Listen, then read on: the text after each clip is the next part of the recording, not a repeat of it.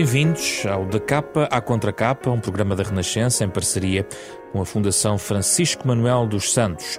Diferentes especialistas de várias áreas ajudam-nos a lançar um novo olhar sobre a atualidade. Partimos de livros para realidades, depois também para desafios e, sobretudo, para inquietações. Esta manhã quase nos arriscamos a imaginar este piano tocado pelo Mário Lajinha num lobby ou num bar de um hotel, algures em Lisboa, ou não, pois esta semana e a poucos dias do Dia do Trabalhador olhamos para este setor que emprega cada vez mais gente em Portugal, o turismo. E há tanto para analisar nestes próximos 25 minutos. São convidadas desta emissão a socióloga Inês Brazão e a economista Vera Gouveia Barros. Obrigado por terem aceito este convite. Vamos então à conversa.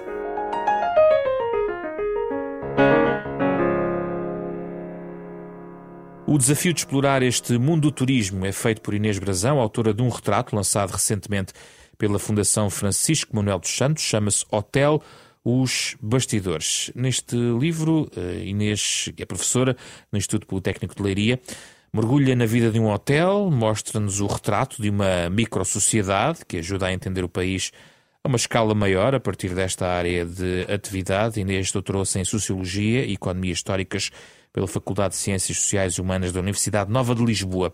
A nossa outra convidada, a economista Vera Gouveia de Barros, especialista no setor, autora de um outro ensaio da coleção de ensaios da Fundação Francisco Manuel dos Santos, chama-se Turismo em Portugal. Se há quem conhece bem os números do turismo, é a Vera. Tem-se dedicado a estudar as forças e fraquezas do setor, é mestre em Economia e Estudos Europeus pelo ISEG e tem, de facto, investigação sobre a economia do turismo, a área em que está a concluir o doutoramento. Vamos então à conversa. Então, Inês, escreve-se muito em termos românticos em relação ao, ao, turismo, porque eu vi aqui que quis fugir exatamente dos termos da sedutora indústria do turismo, que não quis usar as palavras da magia, da fantasia, da beleza ou do prazer. Sim, acho que estamos num, a viver um tempo uh, de exaltação do, do setor do turismo Uh, e dessa exaltação faz parte uma linguagem e um discurso em que uh, os aspectos positivos, glamourosos da, da, da suavidade do, ligada ao bem-estar, ao deleite uh, que os tempos de lazer nos proporcionam, realmente é exorbitado. Mas também existe esse glamour, não é? Sim, sim, sim. O desafio era precisamente procurar uma demonstração de que essa, essa beleza, digamos assim, esse quase que bailado que um hotel permite uh, sentir, não é? Porque muitas das vezes os trabalhadores nem sequer estão uh, visíveis, nem sequer percorrem os espaços, os mesmos espaços, existem como barreiras físicas que os uh, dividem. Uh, ou então são personagens silenciosas que permitem justamente uh, que essa satisfação e esse bem-estar seja proporcionada. Portanto, aqui há uma espécie de espírito de missão que é o devolver uh, ao eventual cliente a, e a um leitor que está desperto para este, este organismo vivo que nunca para, não é? Portanto, esta casa de porta aberta de 24 em 24 horas, despertá-lo para o trabalho que nos bastidores se desenvolve de uma forma uh, operacional sistemática e, e, em que os trabalhadores estão em rede uh, para, para permitir justamente essa, essa satisfação. E às tantas até se fala que do hotel como um hospital, mas já lá vamos uh, aí. Vera, bem-vinda ao programa. O glamour é justificado pelos números, não, não estamos assim tão enganados, ou não? Sim, mas eu acho até que, que recentemente o discurso de enaltecimento, de, de exaltação do setor, tem vindo a perder algum protagonismo, ou pelo menos a dividir o espaço mediático com outro que faz precisamente o oposto e que encontra no, no setor do turismo muitos defeitos, nomeadamente uh, associados ao urbanismo, à, à, dinâmica demográfica das, das cidades. Eu tenho ultimamente escrito alguma coisa sobre isso e, e, é muito engraçado fazer, por exemplo, uma pesquisa num, num qualquer uh, motor de busca pela palavra gentrificação e descobrir que foi algo que, que invadiu o espaço mediático e, e, e, muito recentemente. Mas isso tem a ver mais com o alojamento local e não com a estrutura hoteleira tradicional? Sim, é um discurso que aparece muito associado ao alojamento local, mas, mas não exclusivamente. E, e é um discurso que aparece não apenas relacionado com a parte do alojamento, mas com a própria presença de, de turistas, turistas nos, em filas, em monumentos, turistas que rivalizam o espaço uh, de, dos residentes a nível do, dos serviços, nomeadamente dos, dos, transportes públicos. Portanto, eu acho que isso é uma, uma reação natural, é, é expectável que quando temos um setor que de repente se comporta muito bem, que ganha muito protagonismo, depois acabe por haver uma reação pelo lado oposto de, de ouvir eh, criticar negativamente. Inês, quando usa a expressão uh, quis ver as coisas do avesso, penso que esse uhum. é o termo que utiliza no livro, era esta ideia de um outro lado, há um outro lado que era preciso contar? Uh, sim, é, é, é o aspecto que, que, a Vera acabou de salientar é muito importante e eu concordo em absoluto. Há aqui um pequeno levantamento crítico da sociedade civil, digamos assim, e nas cidades, mas também de organismos que de alguma forma estão a observar uh, o que se passa nas cidades, naquelas que são as mais, eh, até, agora as mais atrativas.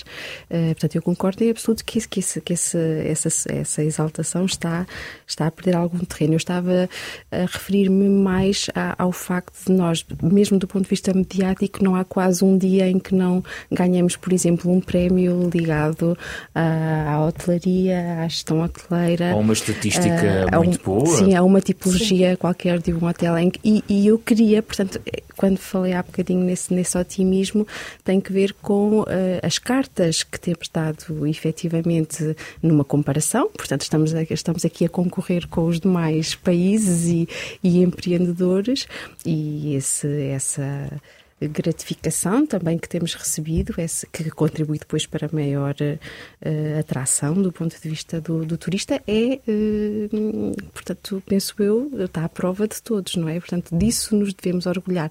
Uh, agora, este ver do avesso era trabalhar um bocadinho o, o staff que está por detrás e que eu muitas das vezes parece-me que é mais tornado visível a partir do que são os patamares da gestão hoteleira e não tanto de um pessoal semi-qualificado ou, ou, qualificado tecnicamente nas diferentes áreas, porque um hotel tem uma espécie de divisões da casa por onde se reparte, não é? E, portanto, aí estão recém-licenciados, pessoas que às vezes estão há muito tempo no setor e que foram adquirindo uma experiência, um, um, saber fazer eh, que partilham e que até passam depois de uns para outros Uh, e pareceu-me haver um, um, algum desequilíbrio na relação de contribuição entre quem de facto está no topo a gerir e a avaliar o mercado e a, e a contribuir com a inovação, como é evidente. Mas tudo isto no hotel dito Paladino, que, uhum. que é um nome fictício, vamos explicar, não é? Sim, sim. Mas, sim. É um, mas o hotel existe mesmo? Este, este hotel deu-lhe foi um nome fictício, é isso? Um hotel de quatro estrelas em Lisboa, em Lisboa, 60 profissionais e outros tantos, digamos, com contrato precário, podemos assim chamar? Tem um vínculo, mas esse vínculo muitas das vezes tem uma duração limitada. Uh, e corresponde também às necessidades que vão sendo descobertas uh, e outras que deixam de ser necessárias de satisfazer. Portanto, sabemos, estamos aqui a concordar num, num, num, num período de grande competitividade uh, e, para além disso, há uma coisa que caracteriza os trabalhadores hoteleiros que é uma espécie de bicho de mobilidade. Portanto, é verdade que também uh, podem ser uh, levados para fora por insuficientes condições de trabalho, mas é verdade que gostam de experimentar. Eu encontrei muito isto no perfil e na biografia de muitas pessoas uh, com quem fui ter, uh, de que há um cansaço, quer dizer, talvez também pela exposição demasiada, não é? Por estarem muitas horas no, no, no espaço uh, hoteleiro, depois querem experimentar outras lógicas, outras, outras, culturas empresariais e crescer a esse nível, à, à, custa dessa mobilidade. Vera, estas são as pessoas atrás dos números, dos tais números. Uh, não se consegue perceber a não ser com este, este olhar desta lente apertada que a Inês nos traz também no livro, não é? É difícil de ver esta realidade. Eu, eu sou economista e talvez por isso, quando eu gosto de, de tirar conclusões, eh, encantam-me muito as, as histórias eh, individuais, mais numa perspectiva quase até jornalística, mas depois eu a partir daí não posso por eh, defeito profissional, tirar, fazer generalizações. Grandes conclusões. Não, e por isso gosto de olhar para, para, para aquilo que os números me contam. Certo. e aquilo que os números me contaram quando eu fui olhar para a remuneração base mensal por, uh, por atividade económica, foi uma surpresa porque aquele setor que vem com, catalogado como alojamento, restauração e similares era aquele que tinha a remuneração média mais baixa. E foi uma surpresa, estava abaixo inclusivamente da parte de agricultura, pesca, silvicultura. Mas muito abaixo estamos a falar não, não estava muito abaixo, mas era uh, consistentemente desde 2007 e até anteriormente aquele que estava abaixo e representa menos de 75% da remuneração média para o total da economia.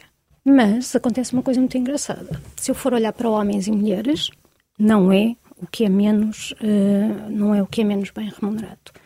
Está em penúltimo, é verdade, não, não, não aumenta muito no ranking, mas uh, se eu olhar só para a população masculina, vejo que na agricultura ganham menos e o mesmo acontece para as mulheres. E, portanto, aquilo que eu suspeito que acontece é que será um setor que, comparando exclusivamente com, com a agricultura, emprega muito mais mulheres e, como as mulheres são, em média, menos bem remuneradas que os homens, isso vai pesar depois quando eu faço a, a, a média do setor. E depois fui olhar para as qualificações, e então aí a surpresa foi total. Porque quando eu olho para as qualificações, vejo que os menos qualificados a trabalhar em alojamento, restauração e similares ganham aproximadamente, na casa dos 90 e alguns por cento, o mesmo que as pessoas com as mesmas qualificações no total da economia. Portanto, onde há uma perda relativamente àquilo que é, que é média para o todo é precisamente nos profissionais muito qualificados, depois nos quadros superiores, nas pessoas muito especializadas, o que nos deve eh, fazer pensar, até porque eu, eu advogo que é preciso mais formação. Uhum. E isto... Inês, o que é que estes números faz pensar? Até porque cruzado com alguns testemunhos que tem no livro em relação à questão das remunerações, vamos direto aí à questão das remunerações que é também falada no livro, onde é contada também o papel das gorjetas para compor, uhum. no fundo, um salário que é tradicionalmente mais baixo. Eh, eu penso que há aqui uma situação eh, de, de um crescimento, de uma aposta na formação de, de licenciados, de, de, técnicos com formação profissional especializada na área do turismo e similares, não é? Portanto, houve aqui um boom de procura por parte de, jovens, hum, também com certeza comovidos por este otimismo.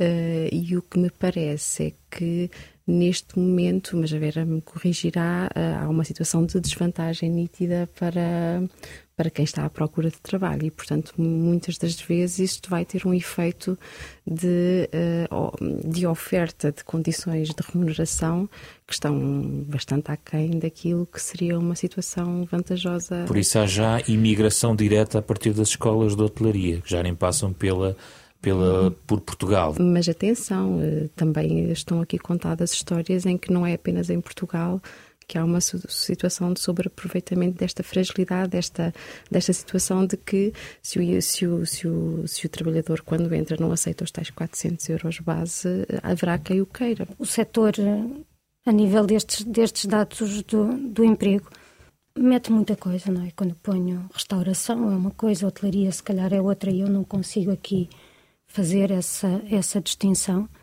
E o país é muito assimétrico em termos de, de fluxos turísticos. Nós temos três regiões que se afirmaram historicamente, que são o Algarve, Lisboa e a Madeira.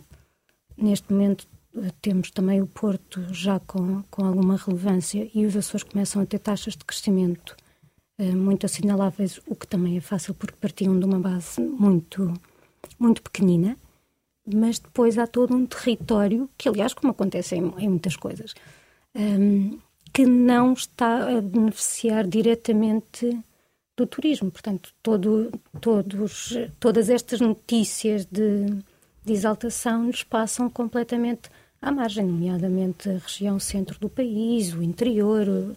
Também acentua as assimetrias, no fundo. Sim, sim. Mas eu acho que uh, uh, uma das vantagens eh, competitivas que nós temos é precisamente o facto de termos um país que é pequeno, mas que isso não obsta que tenha uma grande diversidade de paisagem, de cultura, de gastronomia. Portanto, quem vem aqui facilmente vem atraído, por exemplo, por Lisboa, mas uh, não me parece que seja impossível convencê-lo até a, a, aumentar a sua estada e fazê-lo ficar mais um dia para ir a uma das regiões menos, menos centrais. Uhum. Acho que isso tem vantagens várias. Uh, por um lado, torna o produto turístico mais rico, diferencia-nos relativamente a outros destinos onde tudo fica mais longe. O país está dotado das. Uh, das vias rodoviárias que permite o acesso fácil e rápido. Mas há um dado novo que é a, a sazonalidade está a quebrar-se, ou seja, começa a ser todo o ano.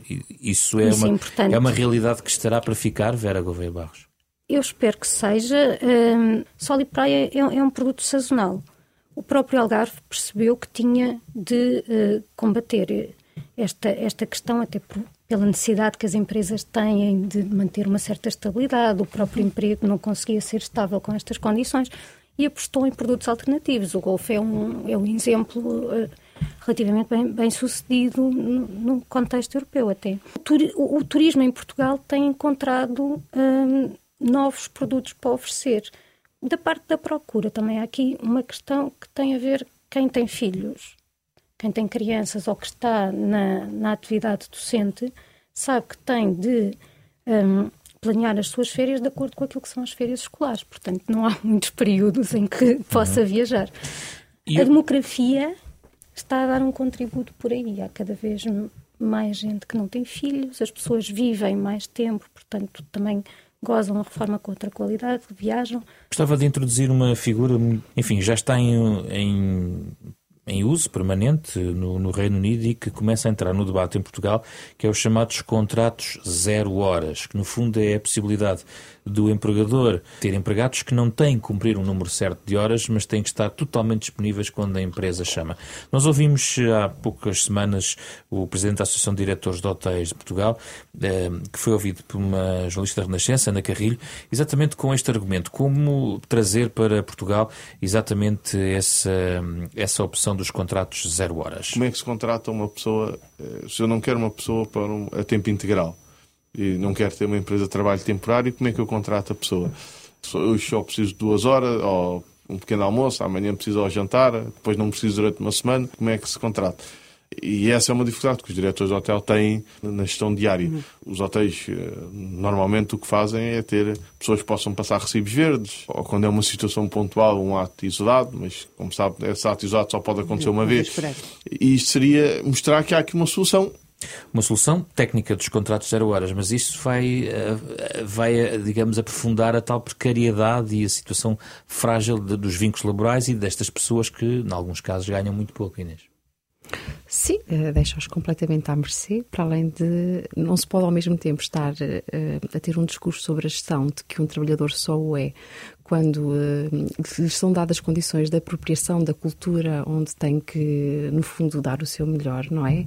E, portanto, que isso é um, algo que precisa de tempo para ser feito, que precisa de um ambiente social determinado, que ao mesmo tempo uh, são estas mesmas pessoas que muitas das vezes depois uh, estão à procura de soluções que em tudo contradizem. E esta precariedade esta é comentada nos bastidores do hotel que percorreu? É comentado entre os trabalhadores ou há um queixume frequente? Talvez não, não é que esteja tão transparente essa, esse, esse pessimismo. Esse pessimismo talvez esteja de uma forma muito subtil, que é quando nós, em cada um destas pessoas, elas não são personagens, pronto, gosto sempre de dizer isto porque, embora tenham nomes fictícios, é, é para proteger a, a capacidade são de se darem. São pessoas verdadeiras. São pessoas, sim. Uh, e, e, e o, esse lado subtil está muitas das vezes na forma como dizem que estão disponíveis a 100 ou a 200%, eu acho que é ao mesmo tempo um grito, tem uma confissão uh, subordinada a essa, que é, eu tenho, eles têm a consciência de que essa, este tal suor que tem que, que sair em cada um dos dias e estas provas consecutivas que, que têm que dar para confirmar uh, o seu valor, uh, portanto, hora a hora, não é? É, é talvez uh, o sinal, é subtil, mas ele está lá, de, de, de uma ideia de que as relações cada vez de trabalho estão feridas de, de, eu diria, de uma relação de confiança mútua, não é? Neste sentido. I want to stay at the other hotel, the one that's in the brochure. This is that very building, madam. You photoshopped it. I, I have offered a vision of the future. Everything will be all right in the end.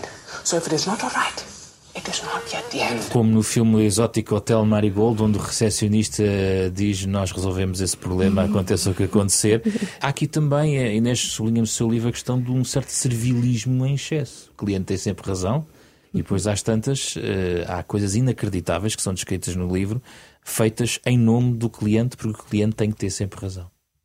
Sim, esta é uma máxima que orienta a formação dos profissionais eh, e que. E não há um exagero aí?